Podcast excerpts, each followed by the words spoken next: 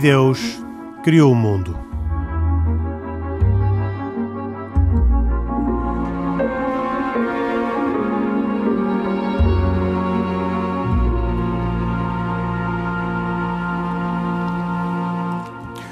Boa noite. Esta é mais uma edição de E Deus Criou o Mundo. Uma uh, edição com um convidado especial, João Pereira Coutinho, professor no Instituto de Estudos Políticos da Universidade Católica e também colunista em Portugal, no Correio da Manhã e na Sábado e no Brasil, na Folha de São Paulo. Aceitou o nosso convite para vir conversar na sua também qualidade de politólogo, de especialista nas, em matérias de ciência política e de estudos políticos, sobre a influência e a participação uh, das religiões uh, na eleição de alguns dos mais recentes presidentes da República, Bolsonaro no Brasil e Trump nos Estados Unidos, e a sua relação, nomeadamente, com comunidades protestantes, neo, neopentecostais e outras, mas também com comunidades católicas, judaicas, muçulmanas, e o impacto que a religião tem na, na escolha um, dos uh, políticos, dos líderes políticos, seja na América do Norte e do Sul, seja na Europa. Um, e neste convite uh, falaremos também, neste programa, falaremos também sobre um, outros casos de uh, perseguição às religiões, aquilo que se poderia chamar o antissemitismo, a islamofobia e o ódio aos cristãos, em muitos casos ligados a processos de um, terrorismo, mas noutros casos simplesmente problemas de atitude uh, de umas comunidades relativamente a outras. E com isto faremos este programa, como sempre, uh, com Isaac Assor, judeu, Khalid Jamal, muçulmano, e Pedro Gil, católico, um programa de autoria e com produção de Carlos Quevedo e hoje com cuidados técnicos de Paula Guimarães. E começo naturalmente pelo nosso convidado, João Precotinha, a quem agradeço muito uh, ter aceito o nosso convite para mais este programa. E gostava de, de ouvir sobre qual é que é a relação entre Bolsonaro e as igrejas um, protestantes pentecostais no Brasil e qual foi, um, um, tempo antes, a relação de Trump também com, uh, com grupos uh, cristãos uh, nos Estados Unidos e que relevância é que eles tiveram na eleição destes dois presidentes? Bom, antes de mais, muito obrigado pelo, pelo convite, é um prazer estar aqui. Eh, para usar uma conhecida expressão de um antigo presidente americano, eu direi que a relação dessas igrejas, com, quer com Trump, quer com Bolsonaro, pode ser resumida na frase fumar, mas não tragar. Ou seja, uh, vota-se em Trump, vota-se em Bolsonaro, o que não significa que uh, as igrejas protestantes nos Estados Unidos ou, a, ou as igrejas uh, católica e também evangélicas no, no Brasil um, subscrevam na totalidade os programas quer de Bolsonaro, muito menos de Trump. Um, e, portanto, eu acho que é, uh, enfim, numa situação que é, que é percepcionada por, quer pela, pelas igrejas americanas, quer brasileiras, como uma situação de, de, de cerco em que existe uma série de temas, uh, como por exemplo o aborto, a eutanásia, o casamento gay, assim, estes grandes temas de, ditos fraturantes. Perante estes temas ditos uh, fraturantes, muitas destas igrejas uh, veem nestes candidatos uma espécie de mal necessário para combater agendas mais progressistas, mais liberais, etc, etc, etc. Agora, é preciso também dizer o seguinte, eh, no caso brasileiro, que apesar de tudo conheço um pouco melhor, existem provavelmente três grandes razões que explicam a eleição do Bolsonaro. A primeira tem a ver com uma questão puramente interna brasileira, que é o problema da segurança. O Brasil é um país em guerra civil constante, eh, são 50 mil homicídios por ano. Portanto, a partir daqui, qualquer pessoa que queira uh, encarar o fenómeno Bolsonaro sem encarar este problema está a ser desonesto à partida. Porque não é possível, num país que tem 50 mil homicídios por ano, achar que o problema da segurança não é uma das principais preocupações de uma sociedade. O segundo uh, tem a ver, a segunda causa tem a ver com o facto de Bolsonaro se ter colado, sobretudo numa fase mais final, a uma agenda económica liberal. E há uma parte da direita brasileira, sobretudo mais ligada ao mundo empresarial, ao mundo um, financeiro, que viu com bons olhos esta aproximação do Bolsonaro e, sobretudo, que viu com bons olhos o facto de ele ter escolhido para ministro da, das Finanças o Paulo Guedes, que é um neoliberal e, portanto, que dava uma certa segurança a essa parte dos investidores e de uma direita mais liberal ou neoliberal, o que lhe quisermos chamar. E a terceira base do apoio do Bolsonaro encontra-se precisamente em comunidades religiosas que eh, eh, veem com desconforto, hostilidade as agendas progressistas mais diversas. E de duas, uma. Ou nós partimos do pressuposto de que uma democracia é uma democracia pluralista, onde existem várias concepções do bem, e, portanto, todos devem ter uma voz nessa conversação, e nesse sentido não é possível uh, aos mais iluminados, aos mais progressistas, excluir uma das vozes, simplesmente não gostam de ouvir aquela voz, ou nós aceitamos que existe uma democracia pluralista. E, portanto, eu acho que aquilo que se passou no Brasil e aquilo que se passou nos Estados Unidos foi estas várias igrejas que também manifestaram a sua opinião e que foram muito decisivas na eleição destes candidatos. Essas igrejas foram impulsionadas pelo discurso progressista, uh, politicamente mais uh, considerado politicamente correto e, e vanguardista, uh, que apela à, à, tolerância para com a diferença e muitas vezes é visto por estas comunidades religiosas como intolerante com os seus próprios valores? Sabe, no, no, no caso dos Estados Unidos é curioso porque nos últimos anos houve uma série de, de livros de pessoas ligadas um, não só à Igreja, Católica e, e também à, à, igreja, às, às, várias igrejas protestantes, uh, uma série de livros que foram Porque, sendo publicados. Desculpe interrompê-lo. Quer num país, quer noutro, essencialmente a movimentação é no lado protestante e evangélico, não é? Sim. Menos do que os, os católicos aí são razoavelmente marginais Sim. num país como noutro. Sem dúvida nenhuma, mas, mas o, o mas a hostilidade que é sentida por parte uma, da sociedade, digamos assim, da sociedade progressista secular, é uma hostilidade que é sentida por todas estas confissões. E, portanto, quando vemos uh, o casamento gay, o aborto, uh, a eutanásia, uh, quando vemos uma série de causas, chamadas causas fraturantes, já, sem falar já das questões de género, por exemplo, é evidente que há uma reação. E esta reação faz parte de qualquer democracia pluralista. Ou seja, o que, o, o que eu creio que seria normal seria numa comunidade política existir apenas uma voz, uma voz progressista, eh, fraturante, etc, etc, e não haver outras vozes que eventualmente podem não ter a mesma perspectiva. E nesse sentido, uh, aquilo que se passou nos Estados Unidos e aquilo que se passou no Brasil foi também o facto destas vozes começarem a ser ouvidas. Goste ou desgoste-se, entenda-se que isso é um contributo ou não é um contributo para uma sociedade progressista, rumo a um futuro radioso, etc, etc, mas são vozes que existem, são preocupações que existem e que devem ser uh, tidas em conta. E no caso dos Estados Unidos e no caso do Brasil, estas preocupações não eram tidas em conta. E, e essas comunidades provavelmente também não se expressavam e começaram-se a expressar agora? É, é, curioso porque eu estava-lhe a falar de uma série de livros que foram publicados, sobretudo nos Estados Unidos, antes da eleição do Trump. Por exemplo, há um deles, um, um dos livros que, se chama uh, A Opção Beneditina, The Benedict Option, que foi um livro que fez enfim, correr muita tinta nos Estados Unidos, em que o autor dizia simplesmente isso. Não vale a pena sequer, o autor que é uma pessoa é um cristão, portanto, uma pessoa religiosa, que dizia não vale a pena tentar dialogar... Mas também de origem protestante. De origem protestante. Uh, não vale a pena dialogar com a sociedade secular, porque tudo aquilo que nós obtemos é uma espécie de, de é uma espécie de incompreensão da nossa mensagem, ou então ridicularizam a nossa mensagem. Portanto, qual é a nossa opção? É a opção beneditina.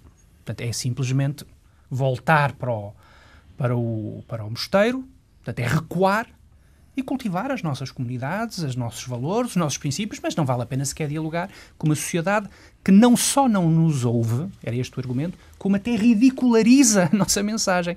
Portanto, não vale a pena haver nenhum tipo de diálogo.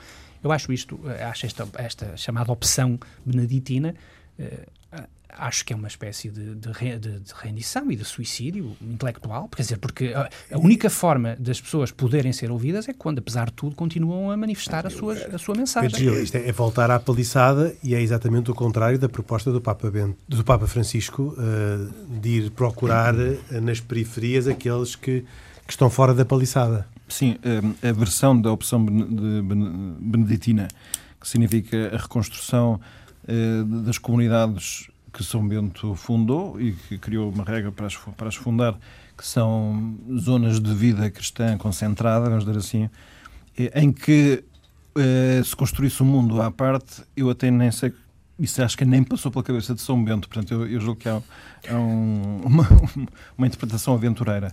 Eu, só compreendo, ou melhor, eu só compreendo, eu compreendo muitos aspectos da, da proposta da opção beneditina e compreendo a ideia de que os cristãos precisam do reforço da sua própria identidade. Isso, por isso é preciso eh, não só fazer um trabalho interior cada um pessoalmente, mas também encontrar uma caixa de ressonância com pessoas que pertençam à sua própria comunidade de alguma maneira, para que essa, essa identidade não, não se perca. Agora, que isso não possa significar, entendo eu, é nenhum fechamento à interrelação com a sociedade tal qual ela é. Aliás, porque este seria estranhíssimo na visão cristã. Uh, Deus encarnou no mundo tal qual é. Ele não, quer dizer, não entendemos que Deus encarnou em Jesus Cristo. Este, como, se, como se sabe, este é o ponto de discórdia aqui com, com os meus colegas de programa de rádio, mas eu, eu estou a observar, eles estão-se a manter calmos, isso é sempre bom. sempre bom. Mas uh, que é, ele, ele, não disse este mundo não presta, vamos fazer, fazer outro. Novo. Pronto. E, e, e, esta tem sido sempre uma, uma, uma, uma, recordação que os cristãos têm que fazer. Uh, e, portanto, é nesse sentido é que eu penso que, que a opção beneditina uh, acho que manifesta uma preocupação legítima de um, assim, de um, um, conjunto de sintomas que acontecem na comunidade cristã e nos cristãos. Julgo que aquele tipo de soluções que alguns veem nela que é de fazer comunidades à parte e de desinteressar-se do mundo, deixá-lo o mundo seguir o seu curso, eu não consigo entender essa proposta. É uma, tem uma análise da realidade interessante, mas tem uma solução... Sim, a solução... Eh, como eu digo, eu não, eu não tenho a certeza que o Rodrier, que é o autor, não é? Uhum. que exatamente proponha... O, ele, o, que ele, o que ele acha é que... Bom, ele acha muitas coisas, e o João, para que eu tenho certeza que sabe mais do que eu, eu daquilo que li, é, é, ele considera é que a ambição, sobretudo da Igreja Católica de, no século XX, uh, restabelecer o diálogo com a cultura moderna, que, de qual se tinha separado por virtude do início do, do é, foi uma missão falhada. Eu, por acaso, considero que não, e nessa parte eu, eu acho que há um desacordo. Eu penso que o embate com o iluminismo é muito necessário, embora seja muito difícil, e a ideia é encontrar recursos novos e frescos para, para conseguir manter esse diálogo. Mas, enfim, ele manifesta alguma desilusão quanto a isso. Também compreendo. É? Isto vinha a propósito da, da influência que um, eh, as comunidades cristãs, maioritariamente evangélicas, tiveram na eleição uh, de dois presidentes, Trump e Bolsonaro. Uh, isto é o que acontece nos Estados Unidos, mas na Europa, onde tradicionalmente nós tínhamos a, a, a importância da democracia cristã, uh, desapareceu. E, e, e, hoje, na Europa, pergunto de novo ao João Pereira Coutinho e depois, se calhar, também ao, ao Pedro Gil, que é que, o que é que justifica este desaparecimento da influência da, da, do fenómeno religioso na escolha uh, dos representantes políticos? Porque na Europa quase até parece um erro que o critério da convicção religiosa possa influenciar na decisão da escolha política.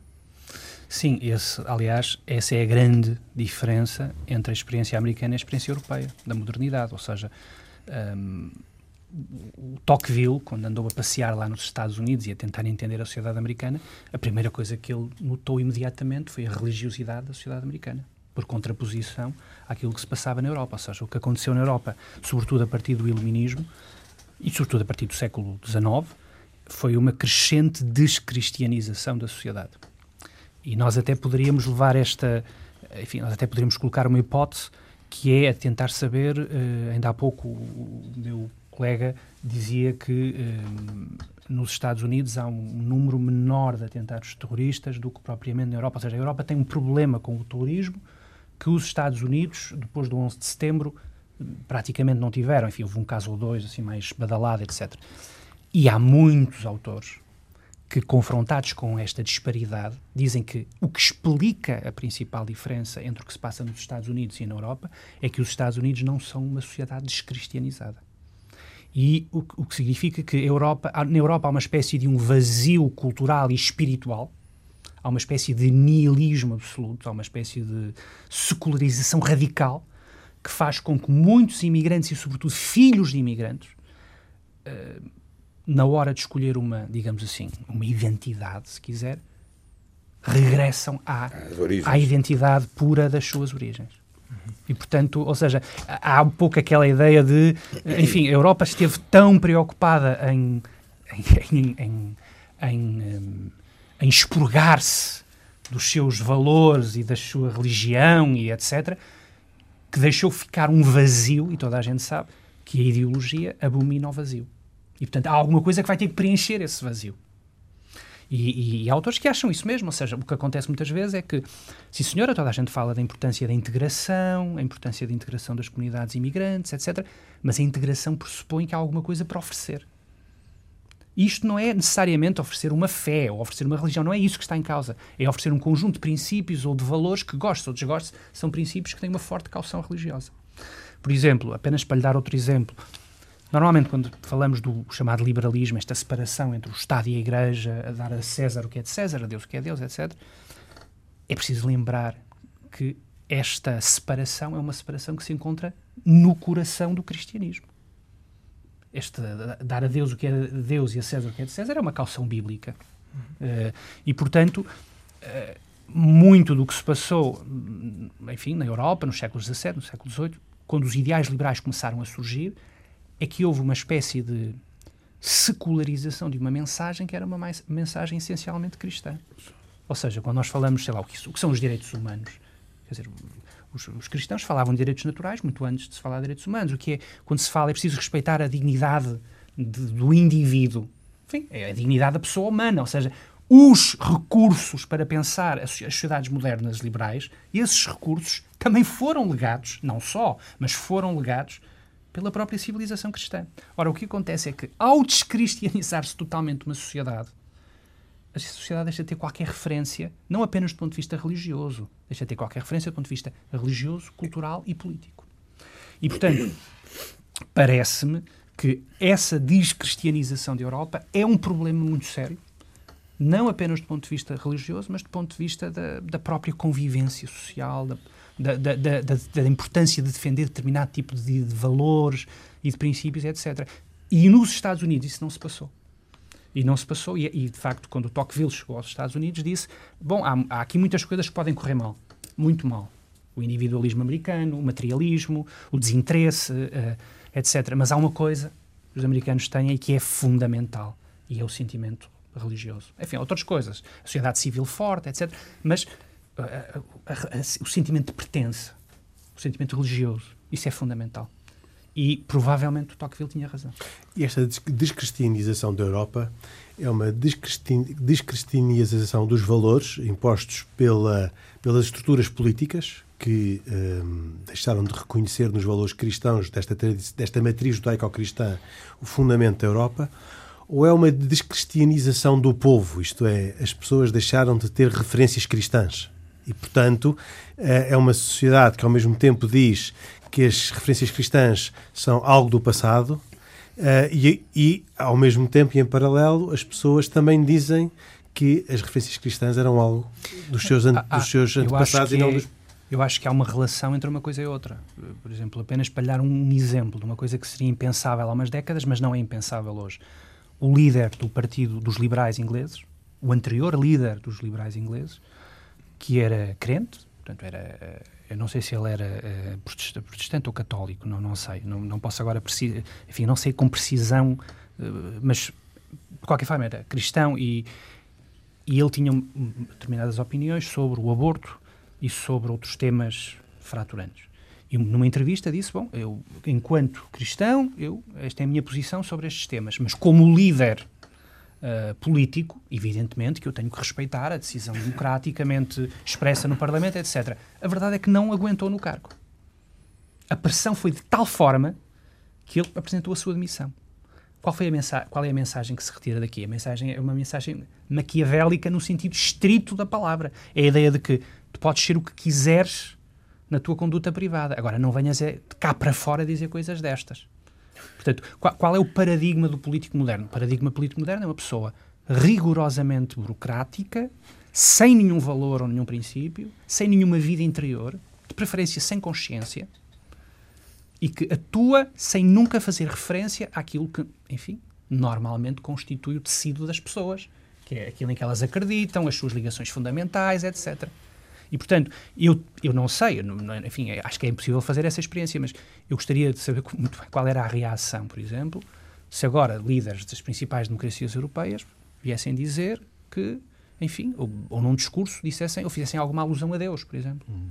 Uhum. Era o fim. Eleitoralmente era o fim. E, portanto, hum, e porquê? Porque as pessoas entendem que, bom, está, há aqui uma alusão a Deus, isto significa que a pessoa é fanática, e se a pessoa é fanática é isto. Quer dizer, depois há uma série de ligações totalmente analfabetas, mas que são feitas instantaneamente e que caem mal, para usar uma expressão popular, caem mal no gosto das massas. Pedro Gil, como é que se pode explicar que neste mundo uh, os cristãos tenham desaparecido e a cultura cristã tenha sido cancelada uh, da norma? Mas, eh, quer dizer, como é sabido, há aqui um processo longo e, e, e, nós vamos vivendo na inércia desse processo ainda, ainda hoje em dia, não é? Que é o, o de se ter chegado a considerar que hum, com o espetacular avanço do conhecimento humano sobre a realidade, que, no fundo, o lugar que havia para Deus era o que preenchia os lugares de mistério ou do desconhecimento. Ora, se o conhecimento humano avança cada vez mais galopantemente e triunfante, com grandes invenções técnicas ainda por cima, Não isso é faz, faz suspeitar, faz suspeitar que se calhar eh, Deus é o nome que daríamos à nossa ignorância apenas. E que se esse conhecimento se amplifica, então comprime-se o espaço reservado a Deus que, uh, ao qual se reserva apenas uma função psicológica e emotiva que funciona para os nossos momentos difíceis, eventualmente para, para a morte, uh, essa zona de desconhecimento onde a ciência não chega. E então criámos em cada uma das pessoas e talvez na sociedade uma, uma, uma esquizofrenia em que temos uh, o lado dinâmico e eficaz, em que tudo funciona com os nossos previsões, não é? fazemos seguros de poupança e reforma e, muitos planos securitários em que queremos controlar tudo e as portagens de videovigilância, enfim, tudo isso é sinal do nosso poder. E depois temos uma zona separada onde, onde Deus está e estão também as nossas referências tradicionais, se calhar o espaço que a nossa avó deixou para nós de amor à nossa própria religião. Claro que é impossível sobreviver no, com esta disfunção. E, pelo menos do lado do cristianismo, isto é a traição máxima uh, à própria ideia de Deus em todas as coisas, que é o que acontece quando Deus, o Criador do mundo, que ainda por cima, graças à ciência, sabemos que ele é enorme em expansão, ele resolveu fazer-se um de nós para viver connosco com a ideia de que o espaço da vida futura é aquele onde Deus está com toda a gente. Portanto, é uma integra... a ideia de, do cristianismo é a integração plena de todas as coisas, harmoniosa, não é? Sem opressão de nenhuma das coisas legítimas humanas. E, não, e a cultura moderna não criou esta enorme separação.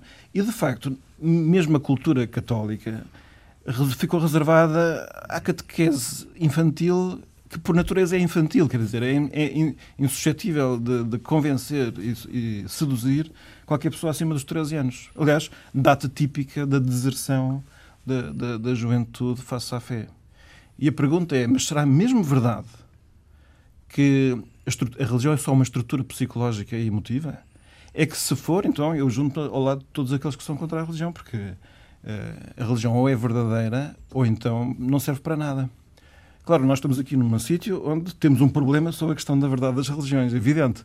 Só que, e esse é um problema difícil, mas é um problema do qual se não deve desistir e com o qual é preciso aprender a lidar e que precisa de, de, de uma construção de discursos que faça com que, pelo menos eh, comumente, nos entendamos sobre aquilo que estamos a dizer. E por isso é que, agora entramos aqui noutro ponto que eu gostava de chamar a atenção. Há um gesto recente feito pelo Papa Francisco, que nós recordamos que é o Papa ter-se eh, ajoelhado diante de políticos do Sudão e lhes ter beijado os pés. É um gesto misterioso e espantoso e surpreendente.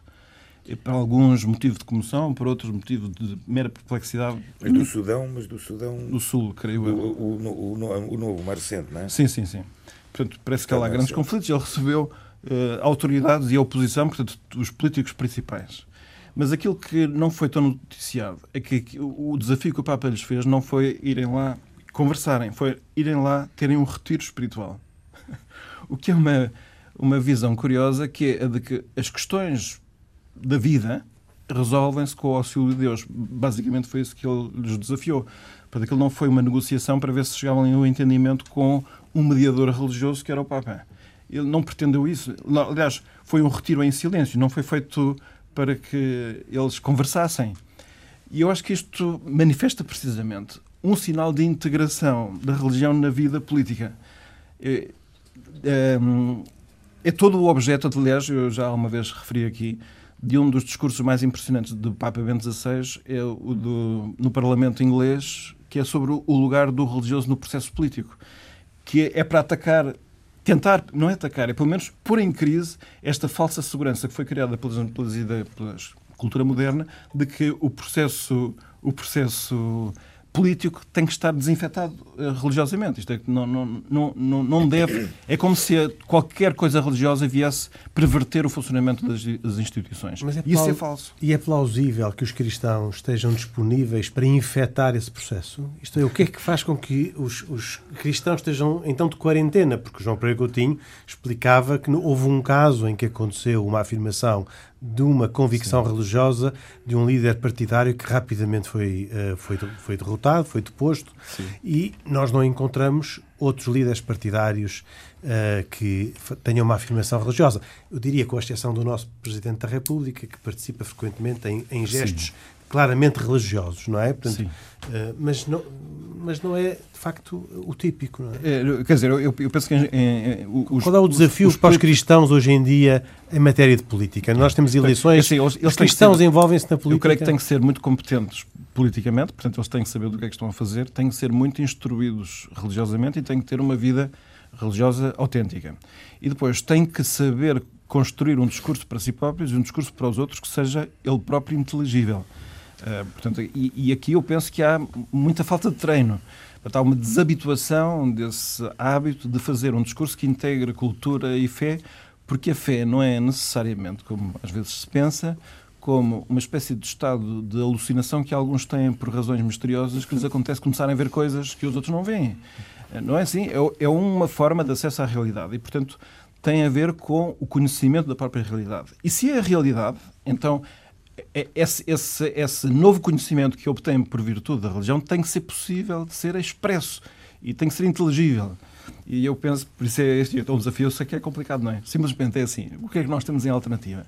Temos a dificuldade de construir um verdadeiro fundamento para as escolhas políticas. Portanto, isso, isso é uma das coisas que dizia o Papa Bento XVI. Eu acho que aí já foi no discurso ao Parlamento alemão, foi dizer assim: se não, qual é a base das nossas democracias se não encontramos um fundamento que nos permita uma instância de juízo sobre as medidas, saber se é bom, se é mau. Então temos apenas a força. Esse fundamento é aquilo que se passou no Brasil e nos Estados Unidos, não, eu, eu, na influência uh, na eleição de Bolsonaro e Trump? Eu sou, sobre isso, por acaso, gostava de perguntar aqui ao João Pereira Coutinho, porque é assim: uma coisa é a influência inspiracional que a religião tem para a vida de cada um e até como uh, veículo que transporta uma sabedoria acumulada pela humanidade e que pode ser interessante para que hoje em dia se não viva sem memória, porque às vezes também os políticos julgam que são eles os messias, curiosamente. Nesta época, sem a religião, eles é que são os messias. Uh, mas, ao mesmo tempo, tem que haver uma forma de que uh, essa, essa, essa, essa influência religiosa seja. Uh, é uma sugestão, só, é uma espécie de, de, de dar mais elementos para um são debate político. Não, o que não deve ser, e essa é a parte que eu queria saber, é se as, se as comunidades religiosas negociam com uh, os candidatos políticos medidas. Aí eu devo dizer que me assusta essa ideia. E é isso que eu não sei, se é se vende o seu eleitorado. Dizer, nós, eu, a minha comunidade representa 2 milhões de votos. Eu estou disponível para orientar o voto destas pessoas se vocês fizerem isto. Isto não é influência religiosa. Isto é manha, isto é, é habilidade. No, no caso brasileiro, não há outra forma de colocar as coisas existe sim esse tipo de negociação feita toda a hora e que atinge, aliás, todos os candidatos. Uh, basta lembrar que o principal opositor do Bolsonaro foi o Fernando Haddad, que fez uma visita às comunidades evangélicas e que se comprometeu com as comunidades evangélicas de que com ele o aborto que, é, assim, que era, por assim dizer, uma bandeira do, do, Fernando Haddad e do PT desde sempre, mas com ele o aborto não iria avançar, etc, etc, etc. E houve uma negociação. Houve, uma, aliás, uma permanente negociação com uh, estas comunidades, com os representantes uh, que estão no, no, no no Congresso brasileiro, eleitos por, pela chamada, no fundo é a bancada da, da, da fé, não é?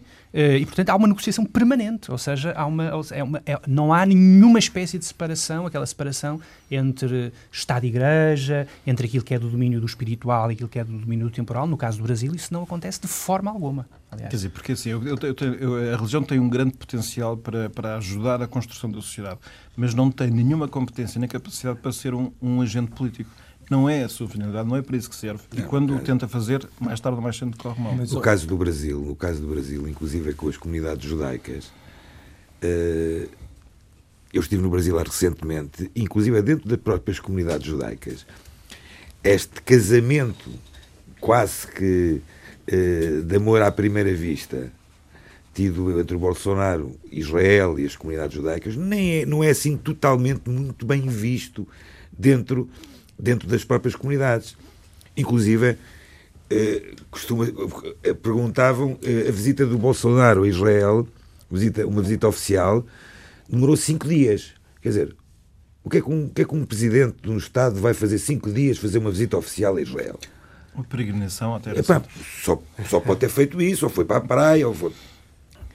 Dentro da própria comunidade judaica, criou uh, alguma cisão entre as próprias comunidades. As, as ideias uh, contaram-me agora recentemente que, inclusive, no dia em que o Bolsonaro foi à sinagoga principal do Rio de Janeiro, penso que foi no Rio de Janeiro, havia uma manifestação cá fora de judeus de que estavam contra. Essa Ou seja, por, porque é que a religião tem que estar envolvida uh, as comunidades? É verdade que no, no Brasil a comunidade judaica tem algum impacto muito maior tem nos Estados Unidos. Muito maior nos Estados Unidos. Todos nós sabemos como foram eleitos alguns presidentes dos Estados Unidos com o chamado lobby judaico. E qual foi o custo? O preço. Eu sou sincero, não sei se calhar o João, o João Mas, oh, oh, Isaac, deixa-me só acrescentar aqui um aspecto, que é, eu não estou propriamente, não estou a fazer a apologia nem a defesa das comunidades religiosas. Claro que é evidente que as comunidades religiosas, mais ou menos organizadas, seja no Brasil ou nos Estados Unidos, não são indiferentes à circunstância dos políticos fazerem as suas visitas, porque isso também traz aqui eh, uma maior popularidade a ambos. E há aqui um pressuposto que me parece evidente, que é o ódio religioso esconde uma, uma, uma, uma o ódio religioso para estas comunidades esconde uma religiosidade vigente. Eu chamo-lhe muitas vezes secularismo militante, mas enfim, poderia haver outros termos. O que é facto é que eh, há uma impopularidade das religiões, eh, eh, especialmente no Ocidente. E, mas eu, mas eu a mim parece-me que pese embora, tanto nós não podemos esquecer que nós estamos a falar, tanto no caso dos Estados Unidos como no Brasil, de duas sociedades e dois países com uma matriz religiosa muito própria. Isso já foi mencionado aqui. É preciso não esquecer que a Constituição americana e, e, e, a brasileira, mas especialmente a americana, que eu conheço melhor, embora propugne por uma liberdade religiosa, uh, os valores de, de, que dela emanam e, e, emergem são valores essencialmente religiosos. Aliás, isso é reconhecido uh, de forma clara no, na, na construção, digamos assim, da sociedade americana. E o que é facto é que parece-me que aqui os maus da fita, digamos assim, acabam por ser os políticos que instrumentalizam a religião uh, de acordo com a sua conveniência para que exista uma resposta nas urnas. E isto, se, se associarmos esta ideia àquilo que o João dizia há pouco, repare, o povo o povo que tem uma matriz, lá está, religiosa ou valores religiosos, tem uma certa vontade de recuar perante uma libertinagem ampla que se verifica na construção das sociedades e nos tempos recentes e uh, precisa de um salvador da pátria. E tanto Trump como Bolsonaro surgem aqui como salvadores da pátria e que servem aqui dois instrumentos muito próprios. Primeiro, as finanças Repare-se que o facto de Trump ser um empresário dito de sucesso e ele contar e narrar a sua história, digamos assim, empresarial, muitas vezes faz com que a mensagem subliminar que o povo quer, acredita é que Trump iria fazer o mesmo com a, com a economia americana que fez com as suas empresas. Pois. E, em segundo lugar, uma questão de segurança, não é? Quer dizer, são muito tanto um como outro, são um bocadinho mais tradicionais, mais à direita, mais conservadores e um bocadinho mais severos no que toca à segurança. Mas, em caso como o Brasil, isto é necessário comunitário. Mas nenhum deles consegue terminar um discurso e fazer um, uma frase do, do, princípio ao fim. É verdade. São, o, são, são completamente. A linguagem é muito incipiente uh... e, e, há aqui um aspecto muito importante, oh, Isaac. Se nós repararmos no caso do, do Trump, eu o Bolsonaro não conheço com tanta atenção, o caso do Trump, reparem que o Trump, ao longo da sua campanha nos Twitters, ele ganha, uma das, uma das convicções que todos nós temos é que ele ganha as eleições também à custa das redes sociais e o, o fenómeno da ascensão dos social media é inevitável na eleição norte-americana. Reparem que ele todos os dias fala a um eleitorado diferente. Ele um dia fala para agradar os muçulmanos, no outro dia, eh, eh, em relação aos muçulmanos, até foi menos delicado, não é? Só fez, só fez depois de ir à Arábia Saudita. Mas um dia fala para agradar os judeus, outro dia para os católicos, e é assim que ele vai ganhando votos, digamos assim, da comunidade religiosa. o Bolsonaro, já agora desculpem, o Bolsonaro, mesmo neste discurso todo ligado e virado para as, para as religiões, comete erros incríveis, como por exemplo, estou-me a recordar do, do célebre vídeo que, que é publicado num tweet dele antes do Carnaval, que é uma coisa completamente contra qualquer princípio ético ou moral de qualquer religião. Portanto, a pergunta aqui que se impõe é, oh, Henrique, será que estes homens são realmente religiosos e crentes ou fazem-se passar por crentes? Não são. Muito bem. Eu, essa pergunta são. ficará para outro programa. Eu agora faço ainda ao João Precotinho, antes de terminarmos, porque estamos quase a terminar, gostava de uh, voltar ao, quase ao princípio, uh, porque no princípio nós uh, analisámos a importância que os líderes políticos davam às comunidades religiosas para alcançarem a sua eleição. Mas agora estamos a pouco e pouco a chegar ao ponto em que, afinal, são as comunidades religiosas que tentam eh, convencer os líderes políticos a tomar certas preferências de modo a poderem contar com o seu apoio. E, portanto, deixa de ser, se posso uh, simplificar uh, a pergunta, deixa de ser os, os, líderes políticos a querer comprar os votos, passam a ser as comunidades religiosas a querer vender uh, os seus votos? Isso é um fenómeno. Em primeiro lugar, é preciso também não ficar demasiadamente horrorizado com a prática, porque essa é uma prática que sempre existiu desde a emergência das democracias modernas. Ou seja, esta relação próxima entre o poder político e o poder de comunidades religiosas ou outras, em que há uma espécie de, eh, de portanto, de, de negociação permanente de parte a parte, isso sempre existiu. E, portanto, nós não estamos a verificar nada de radicalmente novo. Uh, agora, o que, nós estamos a, o que nós estamos a ver é que depois de um período de, de recuo, digamos assim, um, em que muitas comunidades religiosas não se viam representadas por, uh, pelos principais líderes políticos, neste momento estamos a verificar o contrário, em que há uma, uma, uma exposição mais acentuada com estas figuras, como o Trump, como Bolsonaro e como outras figuras, por exemplo, na própria Europa, na Hungria, na Polónia, etc, etc. E, portanto, é isso que nós estamos a ver. Mas o fenómeno em si não é um fenómeno novo. Na Ucrânia, onde neste momento... Ou na Ucrânia? Na Ucrânia, onde neste momento é o único país fora de Israel Mas, em que o presidente e o primeiro-ministro são judeus. Mas, oh, Isaac, eu, eu, há aqui um aspecto que é importante. Repare, eu, eu acho que isto acaba por ser uma máscara, um rótulo. Veja-se o exemplo do Sadiq Khan, do mayor da cidade de Londres. Ele é muçulmano. É? E, portanto, estamos a falar, provavelmente apontado como o futuro líder do partido e, eventualmente, o futuro primeiro-ministro do, do, do, Reino Unido. Repare o que seria o, o termos um, um, um primeiro-ministro de um país tão influente, tão decisivo como o Reino Unido, que professa a religião islâmica. Ele está, eh, neste momento, a ferir um bocadinho os muçulmanos localmente. Porquê? Porque, como é evidente, apesar de ser maior da cidade de Londres e apesar de assumidamente islâmico, não pode defender os muçulmanos a qualquer custo. E, portanto, até tem feito, também não os ataca, evidentemente, mas tem tentado criar uma certa igualdade, indo, por exemplo, a templos hindus, a outros, enfim, criando realmente uma igualdade, e aquilo que, no fundo, até do meu ponto de vista, deve ser, deve ser a atuação de um político, propugnando, lá está, por uma certa equidade.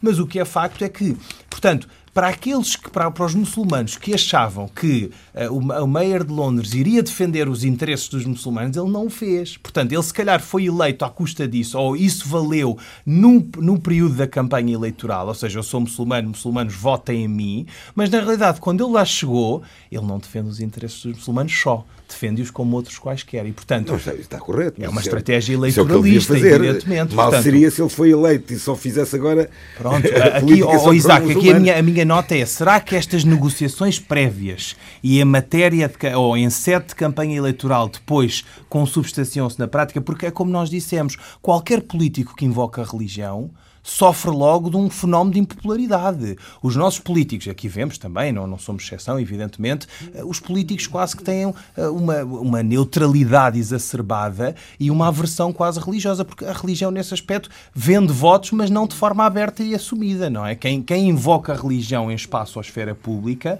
eh, não fica muito bem visto pela sociedade civil. João Pereira Coutinho, a última pergunta do programa, uh, aquela que vale vários milhões. e quais são as perspectivas para o futuro nesta matéria? Bom, as perspectivas para o futuro, uh, eu não faço a mínima ideia de como a história vai evoluir. Uh, agora. acha que vai reverter? acha que vai acentuar? Eu acho que muito provavelmente vai haver.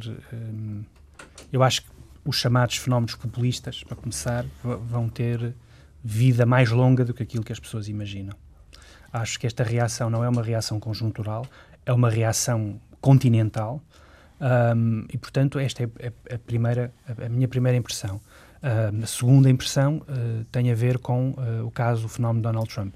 Todas as pessoas estavam muito apavoradas com o que viria aí mas a realidade é que, uh, e portanto estavam apavoradas no sentido de, enfim, será que a democracia americana uh, vai aguentar colapsar. ou vai colapsar, etc. Bom, a democracia americana uh, tem uma resiliência, tem uma força institucional que outras democracias não têm. E nesse sentido, acho que as pessoas que estão muito preocupadas com o futuro da América deviam sobretudo preocupar-se é com o futuro das suas democracias bem mais frágeis onde as instituições não têm a força que têm nos Estados Unidos da América. E nesse sentido, acho que, enfim, eventuais vitórias eleitorais que possam ocorrer em alguns países da Europa, por exemplo, na França, com a Frente Nacional, uh, acho que são bastante mais preocupantes do que um Trump ou dois ou até três Trumps. E, portanto, uh, acho, acho, acho isso. Acho, em primeiro lugar, que o fenómeno, o dito fenómeno populista, é, é, bastante mais extenso e vai durar bastante mais tempo do que aquilo que se Mas imagina. O fenómeno populista não é um fenómeno religioso. Não, não é um fenómeno Nem religioso. antirreligioso. Não, é um fenómeno populista no sentido de, é, no sentido basicamente de aparecerem políticos que em nome do que ele, do, do que ele entende que são os verdadeiros interesses do povo, uh, procurar chegar ao poder uh, e uma vez no poder poder colocar em risco aquilo que se chama a democracia liberal, ou seja, alguns princípios ou valores que protegem eh, minorias eh, ou outras, outros fundamentos das democracias liberais, como a separação de poderes, a liberdade de imprensa, essas coisas. E acha que a expulsão do fenómeno religioso nas sociedades contemporâneas, uh, europeias particularmente, uh, contribui para esse risco da democracia? Uh, a, a, expulsão, a, expulsão, expulsão. A expulsão.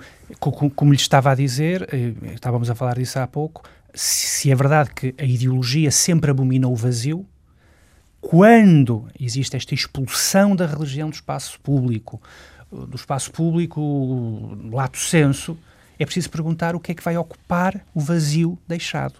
E aquilo, acho que era o Chesterton que dizia o problema de deixar de acreditar em Deus é que normalmente as pessoas passam a acreditar noutra coisa. E, e aqui é preciso perguntar qual é a outra coisa em que se passa a acreditar. Porque, porque podemos confrontar-nos com situações em que as novas crenças são bastante mais perniciosas do que as velhas. E Deus criou o mundo. Esta foi mais uma edição deste programa semanal em que debatemos temas de religião e debatemos também a relação entre a religião e o mundo em que vivemos, nomeadamente a política, e hoje uh, discutimos particularmente a relação entre política e religião e entre políticos e religião. Contámos com a presença de João Pereira Coutinho, professor na Católica, no, no uh, Instituto de Estudos Políticos e também colunista em várias publicações em Portugal e no Brasil. E além de João Pereira Coutinho, a quem agradeço a participação, tivemos, como sempre, Isaac Assor, Caldir Jamal e Pedro Gil, neste programa que hoje teve cuidados técnicos de Paula de Guimarães e a autoria e a produção, como sempre, de Carlos Quevedo. Eu e todos voltaremos dois, oito dias. Até para a semana, se os quiser. Boa noite.